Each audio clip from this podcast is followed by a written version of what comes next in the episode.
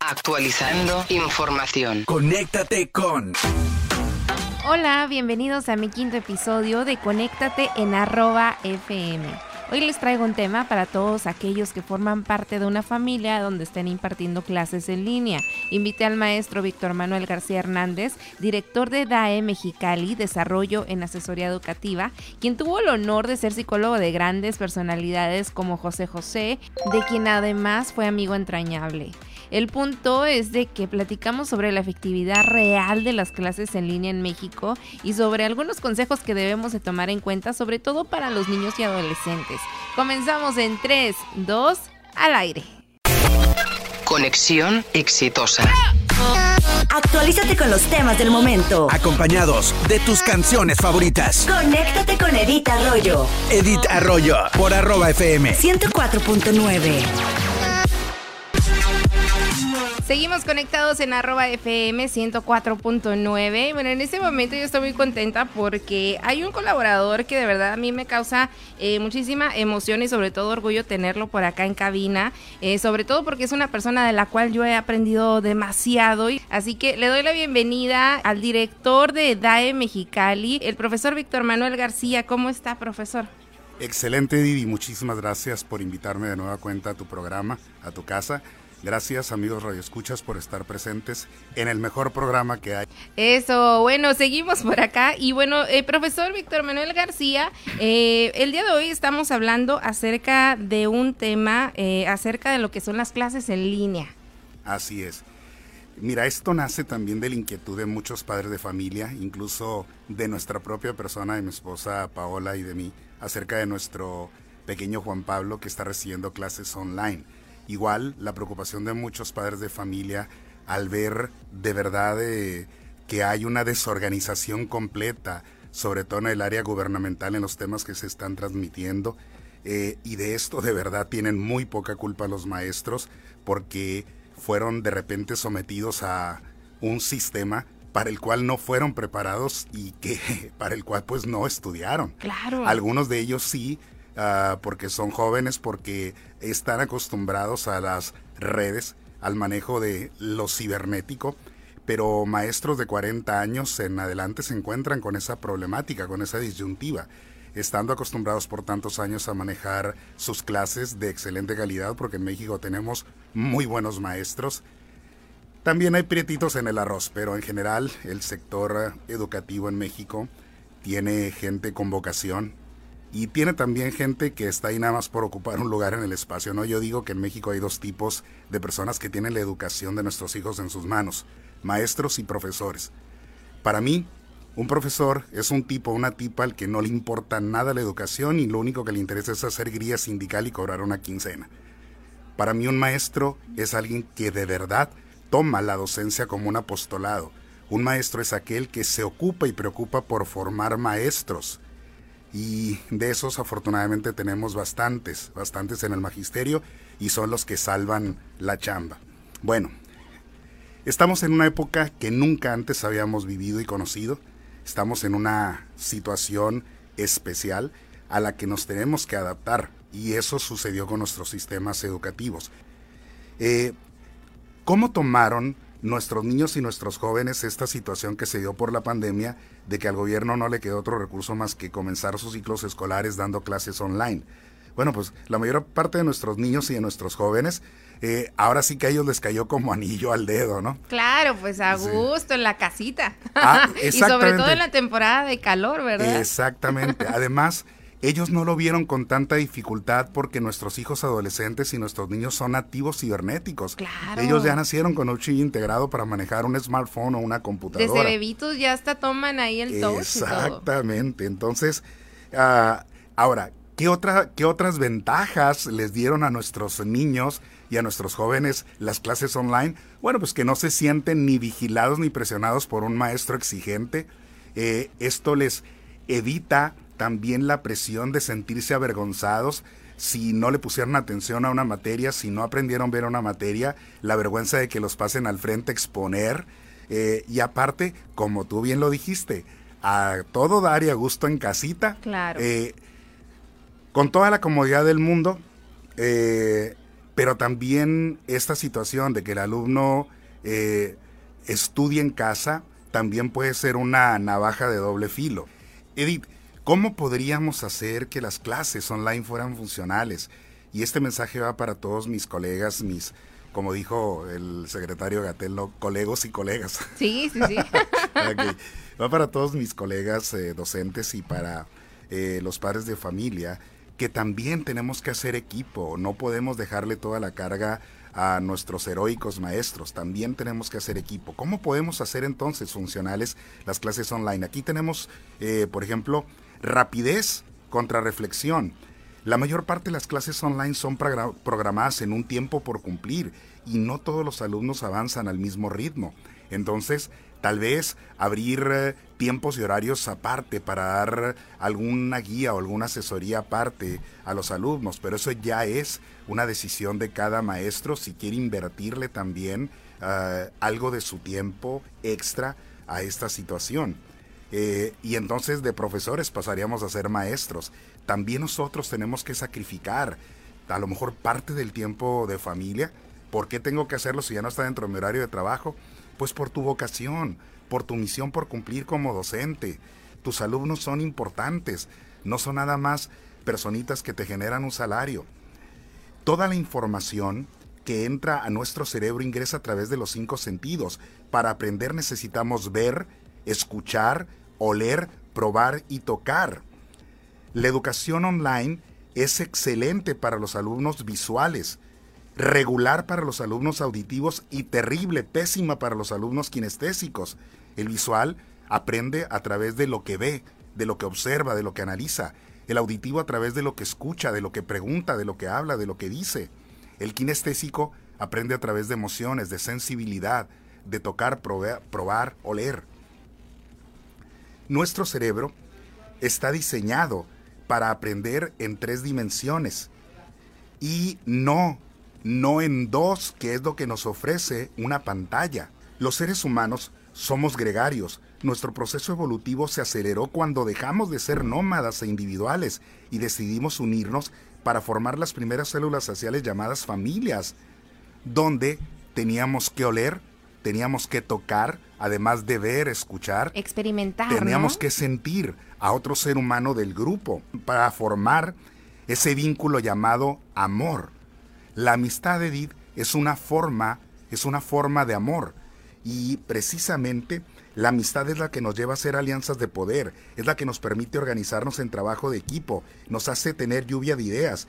Y eso es lo que nos ha hecho avanzar como civilización. Por eso es que para aprender necesitamos la interacción humana. Para un niño, para un joven es importantísimo el juego, pertenecer a una tribu, ver, escuchar, oler, sentir y tocar a sus compañeros. Eso es importantísimo en este proceso educativo. Entonces aquí no hay otra más que hacer trabajo en equipo. Y maestros, por favor prepárense en una nueva rama de la psicología que se llama programación neurolingüística para que eh, eh, tus conocimientos puedan quedar bien asentados en la mente de los visuales tienes alumnos auditivos y tienes alumnos kinestésicos.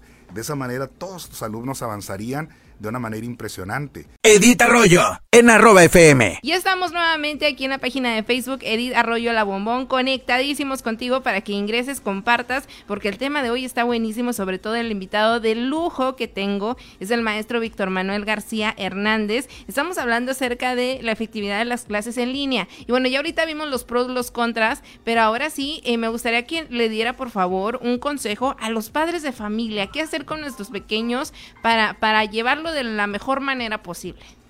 Mm, gracias, Edith. Bueno, aquí la problemática se presenta cuando tenemos una familia donde mamá y papá trabajan y tienen tres hijos, dos en primaria y uno en secundaria. Imagínate cuántas familias clase media o de escasos recursos pueden tener tres computadoras que sirvan las tres. Bueno, si no sucede esto, vamos a tener que utilizar otros dispositivos y para eso también los teléfonos celulares nos pueden apoyar. Eso es más común que alguien tenga incluso hasta un niño un teléfono celular que una computadora. Tenemos que hacer, tanto mamá y papá, primero mamá y papá, tenemos que hacer un plan de trabajo hacia nuestros hijos. En el caso de que solamente papá trabaje y mamá esté en casa, hay que hacer un proyecto, hay que hacer un plan. Tal vez mamá puede encargarse de estar no ahí pegada a la televisión junto con los eh, niños, pegada a la pantalla o, al celular junto con los niños, pero sí constantemente estar supervisando, mm, estar atendiendo si hay alguna falla, alguna situación técnica. Y luego, tal vez en la tarde, ya hacer un trabajo de equipo, tanto papá como mamá, sentarse con los hijos, dividirse el trabajo y supervisar tareas. Pero para eso primero mamá y papá se tienen que poner de acuerdo. Y aquí no se valen excusas, mamá, papá, de que yo no le entiendo a esos temas y con trabajos terminé la primaria o la secundaria. No es una excusa el que no hayas terminado la secundaria, que no hayas terminado la primaria, el que no le dediques tiempo y atención a tus hijos. Más que nunca en este momento lo necesitan. Por el encierro también, los niños y los jóvenes están estresados. Así que lo peor que podrías hacer al estar supervisando tareas o apoyándolos a hacer un trabajo es comenzarles a gritar, comenzarlos a insultar o comenzarlos a hacer sentirse culpables de no entender una materia o hacerlos sentir culpables a los niños, a los jóvenes, de que estás tomando parte de tu tiempo en el que podrías estar descansando o haciendo otra cosa para dedicárselo a ellos. Me han preguntado mucho aquí en el programa de radio, sobre todo con los adolescentes, ¿no? Los que ya son niños adolescentes, eh, eh, sobre el hecho de la disciplina en casa, porque digo, a final de cuentas, ahora con lo de la cuarentena, cuando vino este proceso, pues los niños estaban acostumbrados a decir, bueno, yo llegaba en mi casa y pues ya hacer a gusto, nada más, si acaso la tarea ya, ¿no?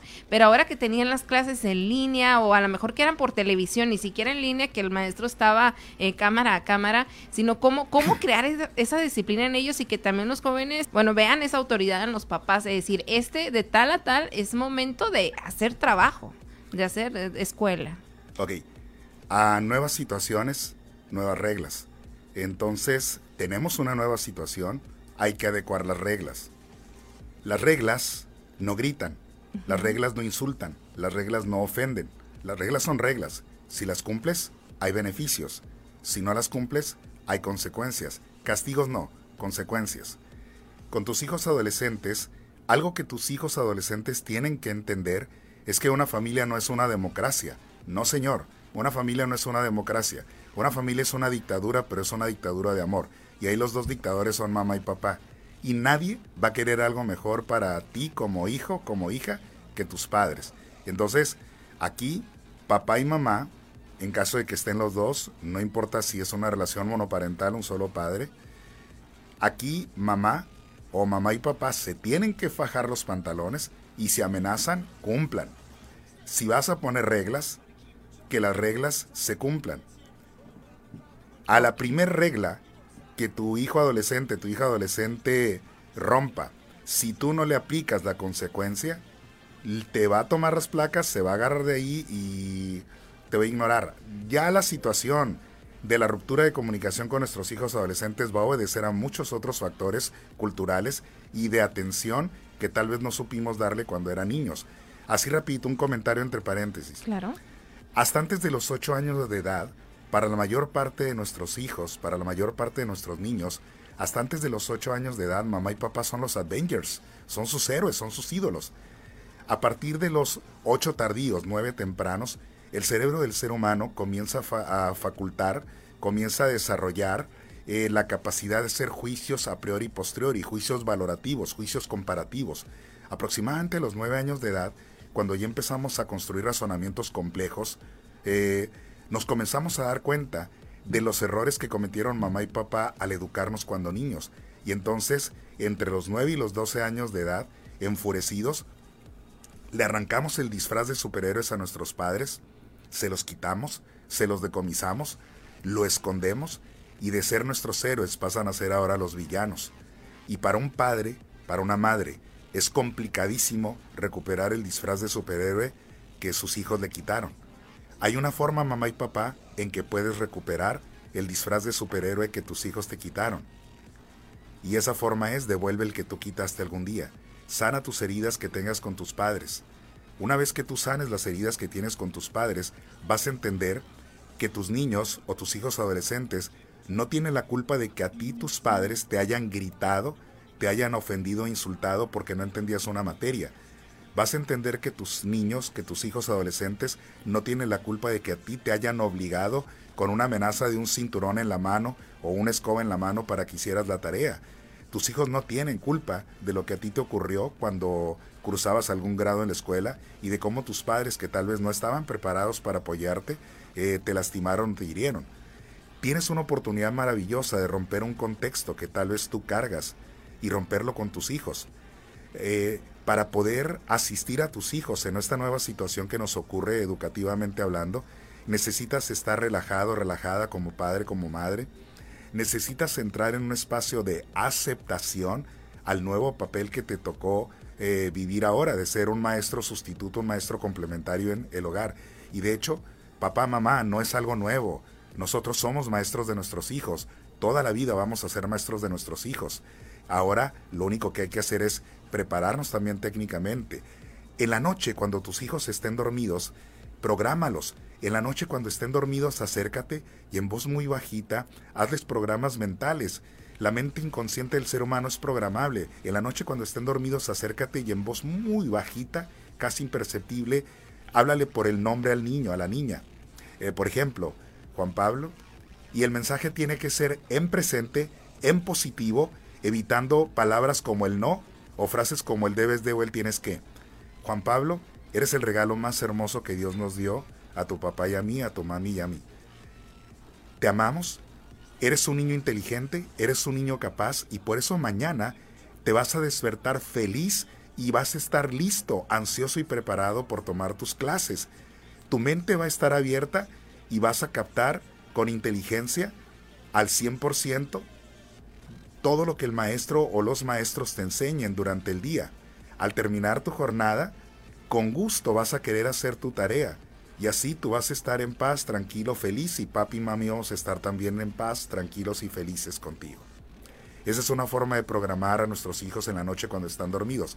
Qué hermoso regalo, ¿eh? Hazlo, durante, hazlo durante 21 días consecutivos y vas a ver una maravilla en un cambio de actitud de tus hijos hacia la escuela. Igual, tú ya tienes el programa de lo que tus hijos van a trabajar durante durante el ciclo escolar. No sabemos cuánto dure esto. No creo que entrando el año ya vaya a haber clases presenciales.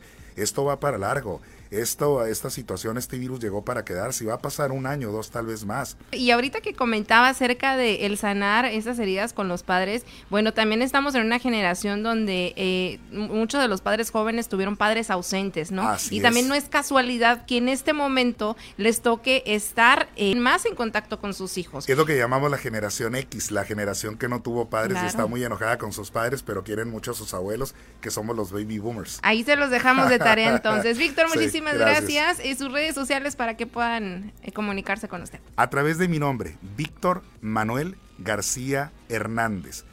Eh, la página que tengo activa es una página donde, donde, aparezco con el maestro José José, tu padrino de generación. Claro que sí, que ya sacó una nueva canción, por cierto, ah, estaba escuchando, ya tienen eh, no material, bueno, material que dejó grabado y, lo están lanzando, así que también pues próximamente va a ser el aniversario luctuoso, ¿no? el, 28, el 28, de, septiembre. y pues ahí usted tuvo el gusto de conocer a José José. No, no nada más el gusto de conocerlo, también de tratarlo como psicólogo y, y, ser un amigo entrañable de él. Dejó y tiene muchos amigos aquí en Mexicali también. Así es, pero bueno. Y, ahijados. y ahijados, que entre ellos ahí soy una... gracias, gracias a usted por darnos ese acercamiento con el señor José José. Digo, para quienes no sabían, digo, no no es que siempre lo esté presumiendo, ¿verdad? Pero sí es para presumir. Claro que es para presumir. Eh, estuvimos en una generación de, de, de liderato, liderato Águila de Amante 20, aquí con nuestro entrenador Víctor Manuel García, a quien están escuchando, y el padrino de generación fue José, nada más y nada menos que José. José ¿no? Entonces, eh, realmente, pues es mi padrino. Eres ahijada de un inmortal. Imagínese. Al mismo nivel de Pedro Infante, de Jorge Negrete, de un Javier Solís, de un José Alfredo Jiménez, de un Juan Gabriel. Ay, qué emoción y qué orgullo y sobre todo la responsabilidad, ¿no? Porque eso, eh, bueno, más que nada, bueno, eso y, y, a todos como personas nos invita siempre a, ser alguien dignos de, de, también de replicar, ¿no? De, de poner el ejemplo en la sociedad. Y espérense a que escuchen cantar a Sarita. Canta bellísimo, impresionante. Ella sí canta, no como otros. y bueno, al hijo no reconocido de José, Manuel José, también que canta precioso. Uy, canta hermoso también. Perfecto. Y bueno, mucho ojo a los radioescuchas cuando ahorita que estaba diciendo este proceso que hagamos con los niños cuando estén dormidos, se quedó ya grabado esto aquí en la página de Facebook Edith Arroyo La Bombón para que lo anoten y háganlo. La verdad, les dio un regalazo, ¿eh? Yo nada más se los digo. Fue cortesía aquí para Conéctate. Igual también tenemos la página de DAE en Facebook para que consulten DAE D-A-E, DAE. Desarrollo en Asesoría Educativa. Perfecto, ahí también lo, van a compartir esta información. Así que muchísimas gracias y saludos ahí, bendiciones a su familia. Gracias, gracias. Perfecto. Eh, amigos de arroba, muchísimas gracias por su atención. Pues ahora sí llegó el momento de despedirnos. Espero que hayas tomado en cuenta estas herramientas que te van a servir de mucha utilidad si formas parte de las clases en línea, sobre todo si eres padre o tutor. Si quieres saber más del tema, mándame tu mensajito a mi página de Facebook, Edith Arroyo La Bombón, o en Instagram, Twitter, TikTok como Edith-Bombón. Conéctate en vivo también a través del 104.9 arroba FM en tu radio o por internet en arroba.fm diagonal mexicali. Muchas gracias por conectarte. Bye bye. Finalizaste sesión exitosamente. Te esperamos en nuestra siguiente transmisión. Conéctate con Edita Arroyo por arroba FM 104.9.